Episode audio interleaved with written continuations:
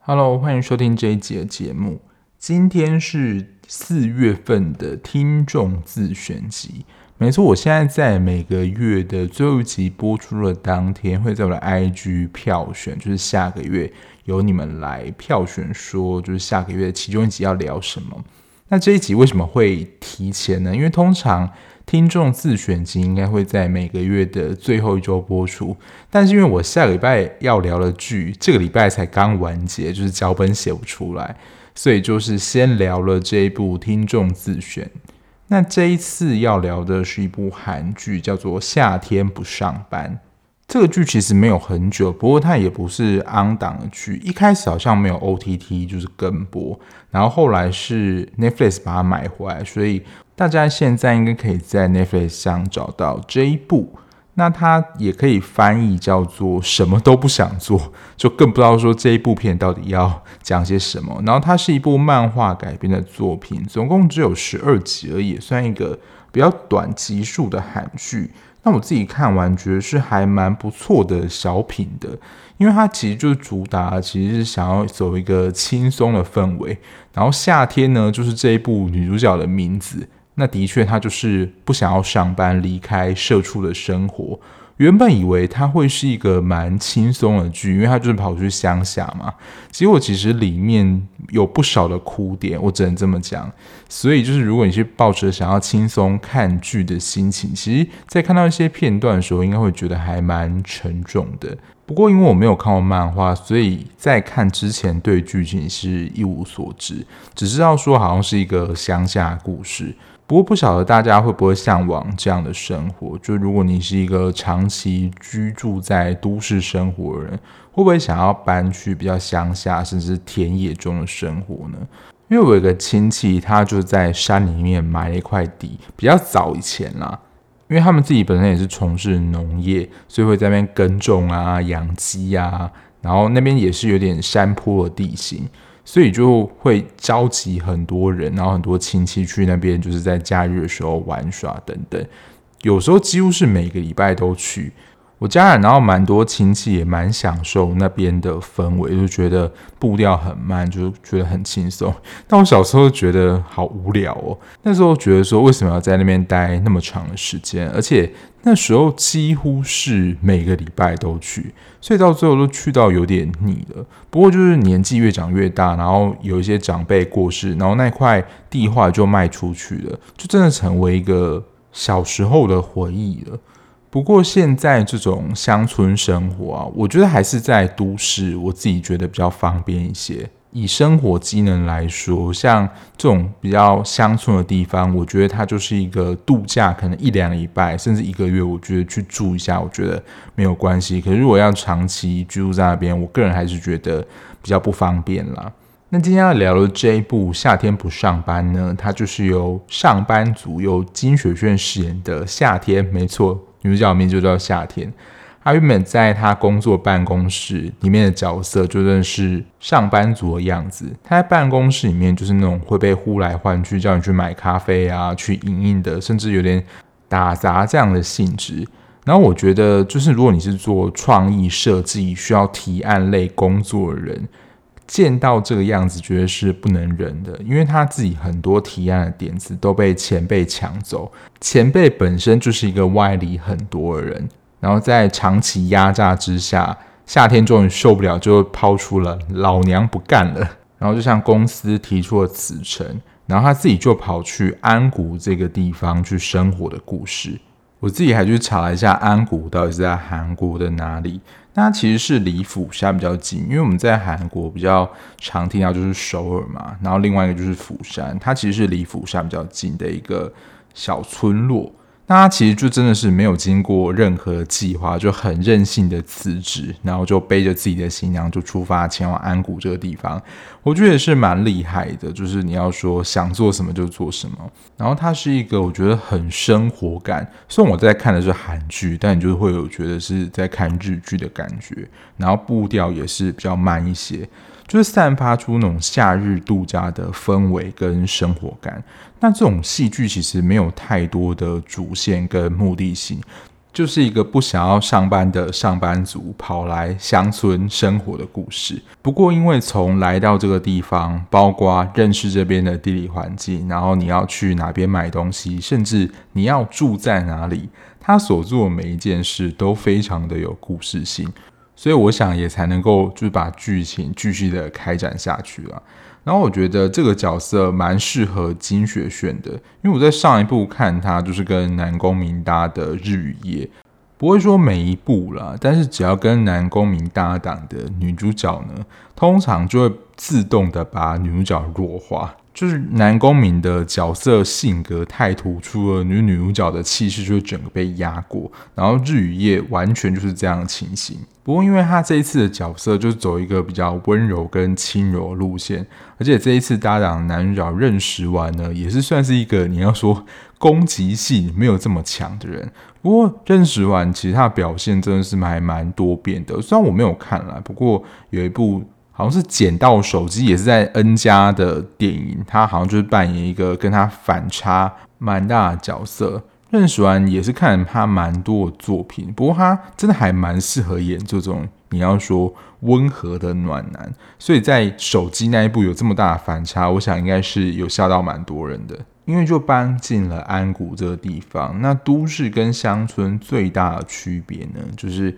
乡村之间，每个人彼此哪一家其实都还蛮熟的。谁进出这个城市，然后搬到哪里，其实大家只是口耳相传就会知道。因为对比都市人们之间就是不熟悉的冷漠，我觉得现在这个是真的还蛮常态的。可能就是如果你是住同一层的住户，你旁边住谁，你可能就是完全没看过，然后也不会互相打招呼跟。敦亲睦邻，最主要可能就是大家也怕说会不会旁边是一个奇怪的邻居。不过在乡下之间，这种氛围是比较少，就是大家人与人之间的距离其实是比较近的。那刚刚说到夏天来到安谷，他连租的地方、租房的这件事情，其实本身就是一个蛮大的爆点。我觉得一般人看到这种房子，应该是不会租啦。它真的就是一个废弃的大楼。然后里面完全没有任何的你要说遮蔽物，甚至连门可能都没有，就是所有人都可以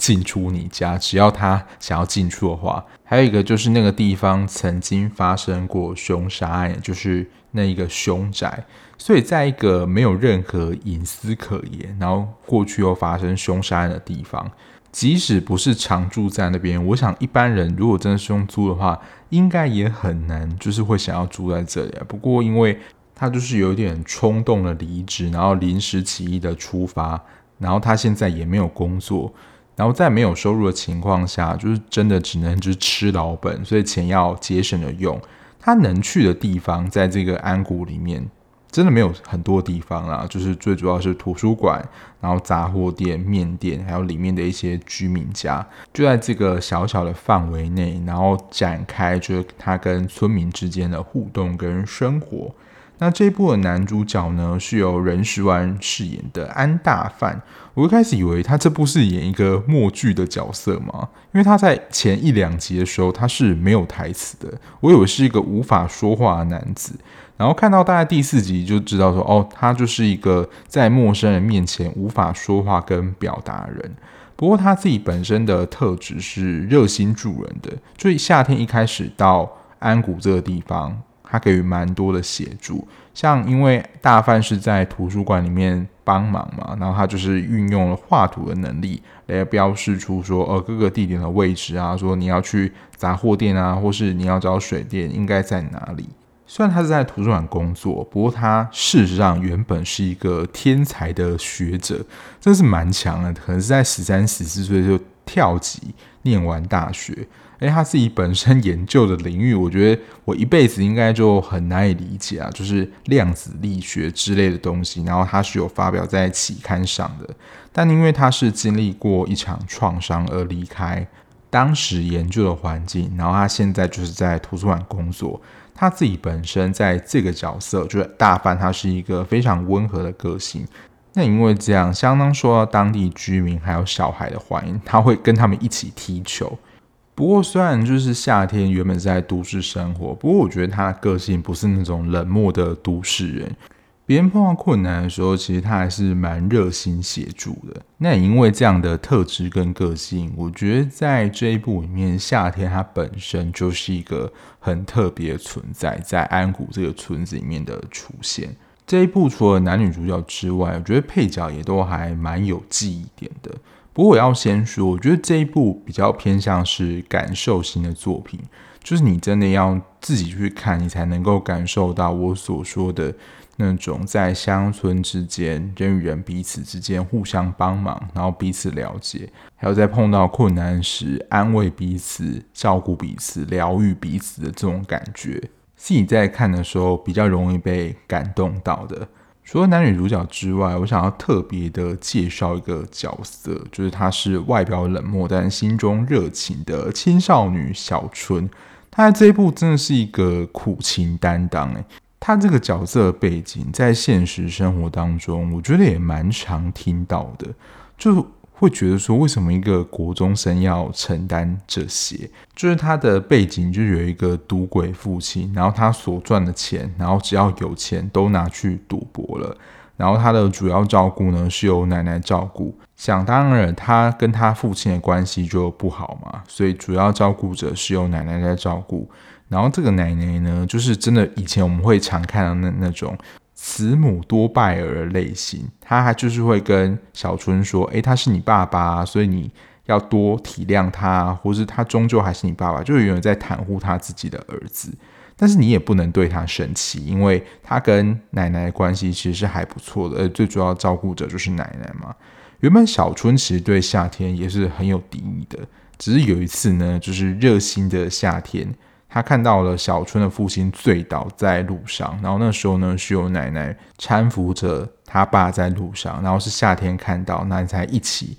把他爸呢，就是嫁回他家。也因为这个举动呢，小春渐渐开始对夏天改观，是他们关系的一个转捩点了。而且说到夏天很善良，除了刚刚举的，就是把小春他爸从路上搀扶回家里之外呢。第二个夏天碰到的事情，就是小吃店老板娘原本养了一只狗，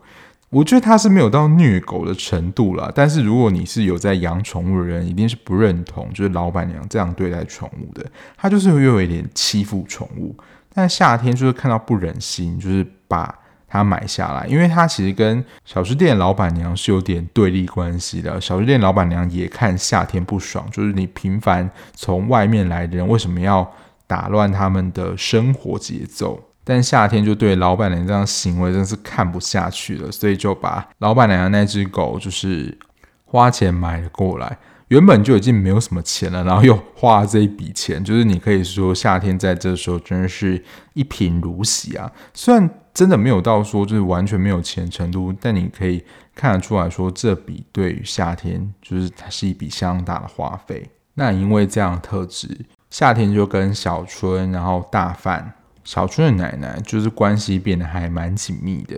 然后我看到其中里面一个小孩，我觉得这个真的是，如果你有长期，也不用说长期啦，就是如果你有看《机智医生生活》的话，你绝对不会认不出来其中里面的人物。当时呢，他就是演《机智医生生活》里面李义俊的儿子雨珠。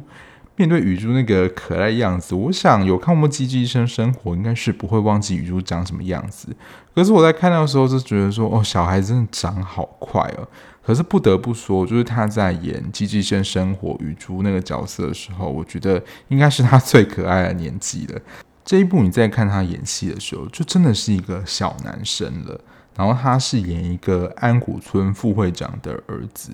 因为小朋友就是缺牙长牙那个年纪，我觉得真的是最可爱的。他在这一部，其实他的脸型你都可以完全看得出来说，他就是那个雨珠。可是人整个大只起来，讲话也是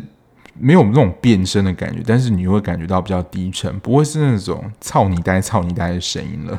不过这边想问大家，大家会想要去乡下生活吗？就是我去乡下生活。想要找寻的到底是什么？像之前酒鬼都市女人们，她们去乡下或是野外生活，就是要恢复身体健康嘛，就是空气啊、环境整个都比较清幽，压力自然就会比较少。不过，就像我刚刚讲的，乡村或是乡下这种野外生活，对我来说，可能极限就真的是一个月吧。就是生活方便性对我来讲还是蛮重要的。不过，我觉得在这种你什么事都没办法做，或是你只能就是比如说打坐啊，或看风景环境，就是你减少掉很多的刺激的话。其实整个人心情会变得比较放松，跟你要说，就是很像慢活这样节奏。我觉得这真的是我还蛮需要培养的能力，因为我自己在个性上的确也是比较急，然后比较没有办法慢的下来。就我之前在跟我算是我一个老师在聊天的时候，我就跟他说，我觉得我自己很有生存上的焦虑，所以。很多事情我都会想要一直持续的去做，或是持续的开发，我就好像没有办法让自己休息的感觉。但我自己也不是很想要当那种工作狂，就是我太多的工作对我来说，那个压力还是会太大，而且我会觉得我整个难以负荷。可是我就是因为有某一种的你要说生存的焦虑，所以我还是会想要。赶快找点事情做，没有办法停下来的这种感觉。所以，如果真的就是放松到一个就是没有什么刺激，然后什么事都不用管的话，我觉得对我来说可能应该是蛮需要啦。不过目前状态，我自己应该是没有办法，就是做到这种想辞掉工作就是随意辞掉工作的这种状态。虽然说就是它有一条线是早早铺排。但一开始在看或是在看简介的时候，觉得说这部应该就是一个轻松然后生活写意的剧吧。不过它真的没有办法像日剧做到那种纯粹生活体验，就是还是要安排一个就是凶杀案。我觉得这是一个蛮大的冲突啦。不过因为这条线其实真的早早就铺排，所以我就觉得说不会就是过于突兀。可是看到的时候，就是想说剧情怎么会？发展成这样，因为一开始所提到的大范的创伤，其实就是因为大范的姐姐被发现倒卧在厨房的这个案件，所以夏天租的那个地方，其实是原本大范他们家住的地方，只是那个地方就变成了凶宅。结果我真的觉得吓烂哎，因为其实我真的是不小心被暴雷到，我就是很生气，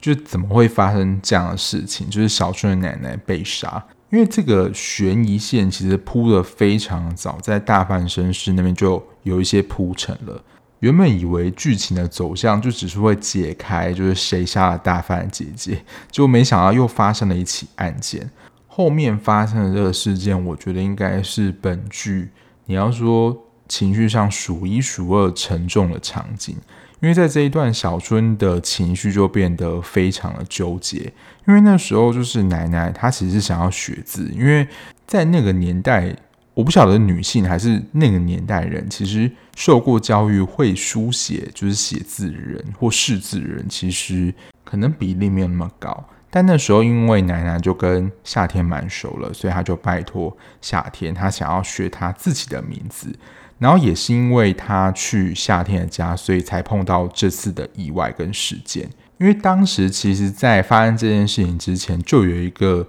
算是有点令人觉得不安的事件，就是小吃店老板娘的儿子秦昊，他就是一个算是自闭症的患者，然后他就是会在墙壁上乱涂鸦。但那个时候，夏天没有把这件事情揭露出来。不过后来，小春奶奶遇害的那个场景就有很多涂鸦嘛，所以大家一口咬定了一定是秦昊做了这件事情。但是那个时候都会有一种想法说，早知道会发生这种事情的话，就是你应该就是在当时就应该要把这件事情揭露出来，是不是能够阻止这件憾事的发生？但我觉得那个情绪真的是应该是非常纠结。就是小春其实知道不是夏天的错，可是，在这种状况，好像不找一个人来怪罪，就好像没有办法解释为什么是奶奶碰到这样的事情，就真的要找一个人怪罪。我不晓得大家现实生活当中有没有这样的经验，可是，在面对天灾的时候，我觉得蛮常会有这种你要说怨天尤人，然后。怪东怪西的状态，因为真的是太震惊了。包括连身为观众，我看到这个戏，我觉得真的也是很震惊，怎么会原本就是你要说放松，然后想要疗愈的一部戏，但在这部戏里面，其实有蛮多人生的无奈，还有没有办法解释的事情。不过因为最后还是有找到凶手嘛，我想说一下这一部找到凶手的手法，就是有点像请君入瓮，就是请凶手自己上钩。然后这一部最后的凶手就是某一个职业。我当初在 IG 就有感而发，发了一个线动说，如果那种凶杀案的职业最后凶手都是这个职业的比例，会不会太高了一点？我真的就是在看过戏剧当中，就是我提到这个职业是凶手的比例，会不会太高了一点？我喜欢这一部的点，我觉得它跟真实人生其实是蛮贴近的。就你在生活当中会碰到蛮多的鸟事，但是有蛮多人跟蛮多事其实是充满疗愈的，就不会只有一直的悲伤，或是一直都是很快乐的状态。然后它里面叙述的，我觉得一些事情透露出，也不能说人生道理啊，但是你会觉得说，好像现实生活当中。就是会碰到这样，然后的确有一些无奈。我觉得有一个角色也非常的贴近我们现实当中的生活，然后你会觉得说这个部分好像也是没有办法强求的。里面有一个角色就是智英，就是他跟大帆非常好，然后他本身就是一个公务员，他一直想要考回大都市，因为他现在就是在安谷工作嘛，然后他长期都跟大帆在一起工作。那刚好提到，就是大范他就是一个学霸，然后待人和善的人，所以这样的特质呢，其实蛮自然就会让人容易喜欢上他。不过，就因为夏天的到来，所以智英的感情也就是产生冲击。诶，他原本就跟大范长时间在一起工作，所以有一些情愫，我觉得也是蛮正常的。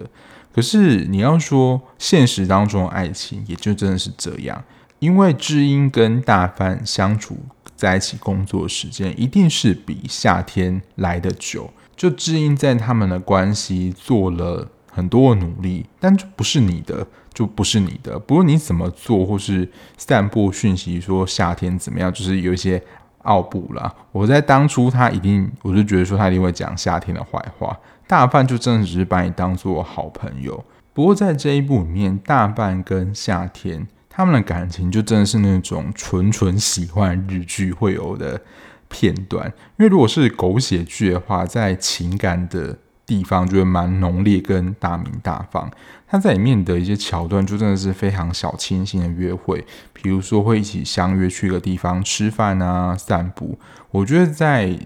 这个年轻世代，我觉得是还蛮少见的，因为现在的爱情其实也蛮讲求速食爱情嘛。不过在这一部里面，就真的是还是从那种你要说牵牵小手或者是一个地方吃饭、散步、约会开始。对啊，所以你看智英，就是你要说跟大范相处那么久，然后他做这些努力，甚至散播谣言，终究还是得不到大范的心。在我觉得这个也是现实生活当中，如果你是在学界，或是你有念过硕士，然后可能是理工科的话，就是大范跟教授的关系。因为大范原本就离开团队，但就是教授要一直叫他回去。其实，在他能怎么量子研究里面，解题的关键其实掌握在大范的手里。只是他经历了创伤之后，他就没有再回到那个团队了。然后剧情中呢，其实国外教授讨论合作，其实就是要有大范出来，才有那个 power 跟分量。我自己在看的时候，会觉得说，大范他感觉上的确就是被利用了。虽然说他自己很喜欢研究这种量子力学的东西，可是他其实在这个团队当中，他不是很自在。因为教授等于说你在整个地位或是名气上还是比他大。可是他在做研究这件事情上，因为他的锋芒不可以高过教授嘛，这好像是潜微的规则，所以他还是被教授拘束的。但是这种以教授的你要说地位啊、权力来压榨学生这种学界鬼故事，我觉得应该是蛮多的，不是应该是真的很多。光我自己就听过的，比如说会拿学生的作品出来发表，或是抢学生的 idea。或是学长学姐抢学弟学妹的研究结果等等，这种利用权势地位来压迫别人，或是抢走别人的成果，这种事情真的是太多了。但是这一点又跟现实，我觉得是还蛮真实的。然后除了夏天跟大范这个大人的 CP 之外，其实我们我刚刚提到了小春算是第二女主角，我觉得她真的分量可以算是第二女主角了。她自己也是有一条感情线的。然后在这一部里面，我觉得可以跟大家一起讨论的议题嘛，就是载勋、小春跟大浩。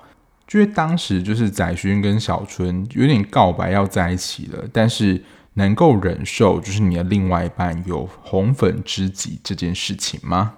大家可以稍微想一下，因为在剧情里面的设定，就是小春有一个一路长大的好友。其实，在小春就是被霸凌，国中被霸凌的时候，大浩就是那个挺身而出去教训那些人，而进去少府院。所以小春也知道大浩对他的重要性。其实我们在看的时候也感受到，就是帮小春度过那个最艰困的时光。那如果我们身为载勋，是能够接受小春的身边有大浩这样的人物吗？而且大浩这个角色，嗯，真的是有一点小霸道的行为，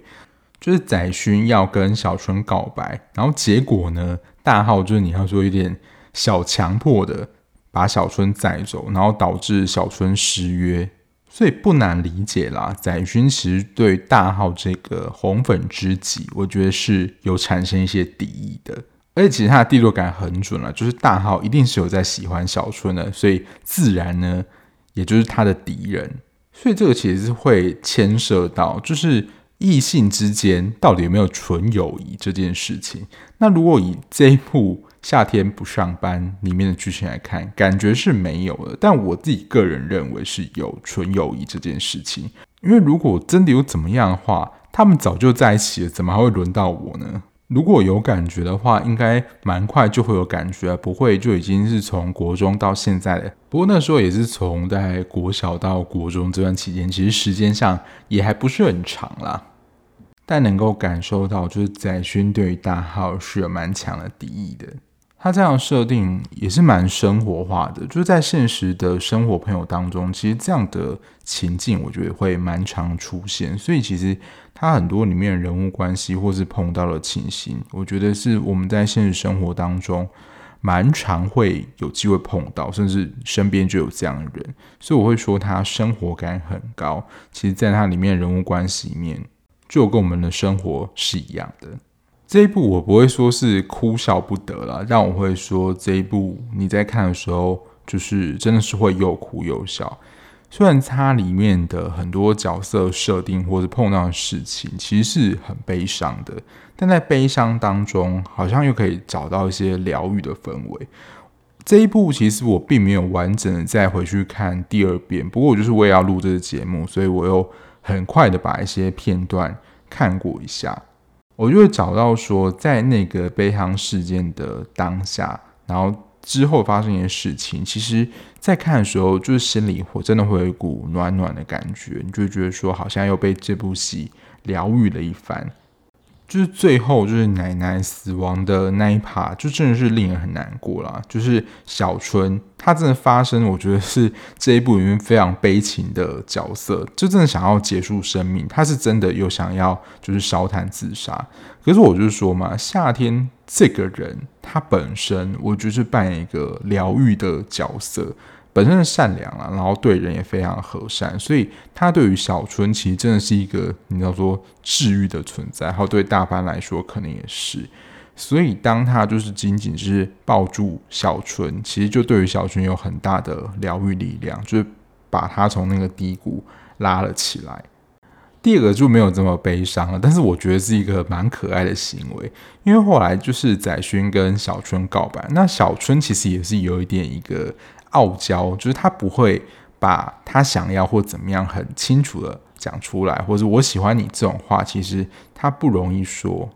但到最后，就是载勋向小春说想跟你结婚，因为他本来就是他家在美国，所以他的家人就是要他回美国嘛。可是他因为喜欢小春，然后他想要把握这个机会，所以就跟小春很直接的告白说想要跟你结婚。可是真的才国中而已，就讲出这么令人害羞的话，你会觉得说真的是还蛮可爱的。这部最精华，我也最推荐的，的确就是他们在人际关系上的相处。这一部是我自己还蛮喜欢的一个小品，最主要它的节奏真的是还蛮放松的。虽然我刚刚提到说有一些可怕跟无奈的事件。可是它在里面的一些场景，也能够让我们感受到说，真的是能够暂时的逃离城市的喧嚣。他们当中有一些画面跟活动，真的就是你到那种山林之间比较村落的地方，就是大自然的景色，才有办法进行的活动。比如说，他们会一起去溪边玩，然后烤肉。他连烤肉这件事情都让你觉得，在大自然烤跟你在家中门前烤是不一样的感觉。看到这些画面的时候，就是如果你还在上班没有放假的话，其实在心中可能就已经默默的飘去旅行，或是计划要去哪里玩了，就真的会有这样的感觉，就是你很想要放松。还有一个设定，我觉得蛮接近真实的。虽然一开始夏天从首尔来到。安谷这个地方，就是他原本被视为一个都市人，难以融入他们里面环境这种刻板印象。一开始，其实，在村民的眼中是还蛮明显的。可是，我就想说了，夏天本身就是一个你要说暖阳、太阳的象征，它自己本身温暖跟善解人意的特质，就是终将能够温暖这些在温谷这个地方受伤人们的心灵。夏天这个角色本来就是这样的存在，然后金雪炫这次演的这个角色，我觉得他又把它演出来，所以我自己是觉得有感受到他这个角色的魅力的。虽然这一部你要说收视率，我觉得它不论是平台或它整个题材的关系，它整体的收视率在韩国那边应该是没有到很好。我刚刚查了一下，是真的还蛮低的，大概就是零点六到一之间。所以真的比起一些，就是你要说题材比较耸动性啊，或是宣传很多，这部收视率真的是很低。但是因为我们都是看 OTT 的关系，所以我觉得收视率真的只是一个参考。但真的也是有，就是收视率没有这么高的片子，然后非常打中我的好球带。我觉得这一部是我就真的是收视率不高，但是我觉得还蛮喜欢的作品。如果还没看过的，虽然就是如果你听到这边，应该可能都是看过，或是你不怕被爆雷的人。那如果你还想要看的话，就是在目前啦，应该是 Netflix 上可以找到，就推荐这部《夏天不上班》给大家喽。那今天节目就到这边，感谢大家收听。那最后还是宣传一下，如果你喜欢这样子聊剧的 Podcast 节目的话。不论你是用任何平台收听，按下那个平台的订阅键，就能够比较快收到节目上架通知喽。那你想要了解一些我即时追剧的讯息，或是你想要跟我分享一些你追剧的心得跟看法的话，